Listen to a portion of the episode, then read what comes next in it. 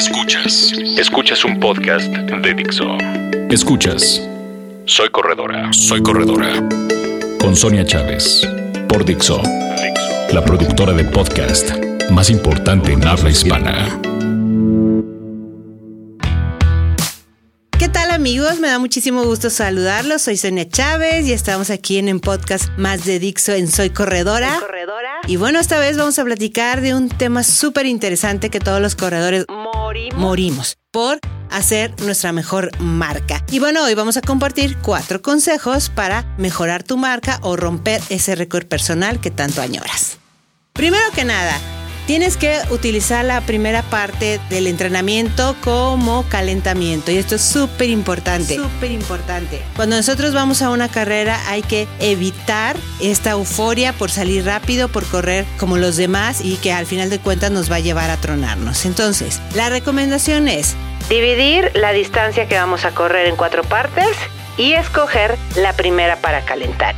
Entonces, si ustedes van a correr 10 kilómetros, bueno, escojan dos y medio para calentar, para ir a un ritmo quizá hasta un minuto más lento de lo que va a ser su ritmo eh, de carrera. ¿Esto que les va a ayudar? Bueno, les va a permitir a los músculos trabajar de una forma más eficiente y por supuesto les va a ayudar a cerrar con más rapidez. Además de que se van a acostumbrar a controlar esas ansias locas que muchos tenemos por salir rápido y que lo único que nos va a llevar es a tronarnos al final. Entonces, bueno, practiquemos esto, dividamos en cuatro partes y verán que les va a funcionar para el día de la carrera. Otro aspecto que tienen que tomar en cuenta es que tienen que entrenar su ritmo objetivo de una a dos veces por semana. Dos veces por semana. Súper importante. Porque aunque ustedes crean que tener el ritmo objetivo es así como pues lo tengo en mi cabeza y se acabó, no, lo tienen que practicar. Lo que ustedes tienen que hacer, bueno, es que con esto van a conseguir que su condición física maneje mejor el cúmulo de, ácido láctico, se retrase incluso, y que además van a empezar a reconocer las debilidades en las que tendrán que trabajar, ¿no? Obviamente, cuando van a acostumbrar también a su corazón a que vaya a este ritmo y obviamente van a tener más confianza el día de la carrera. ¿Por qué? Porque es un paso que ya conocen y que saben perfectamente que pueden dominar.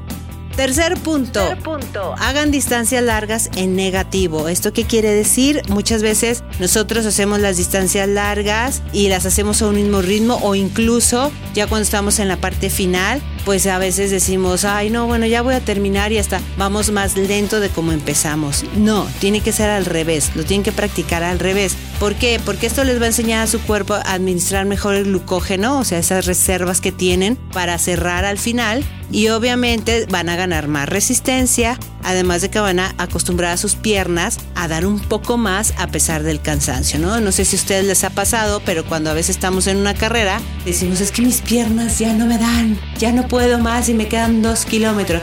Bueno, este tipo de entrenamiento lo que va a hacer es que no nos pase eso, que al final digamos, no, mis piernas están lo suficientemente fuertes que incluso pueden ir más rápido. Entonces, enfóquense en correr de 15 a 30 segundos más rápido la segunda mitad de la distancia y van a ver la diferencia a la hora de la carrera.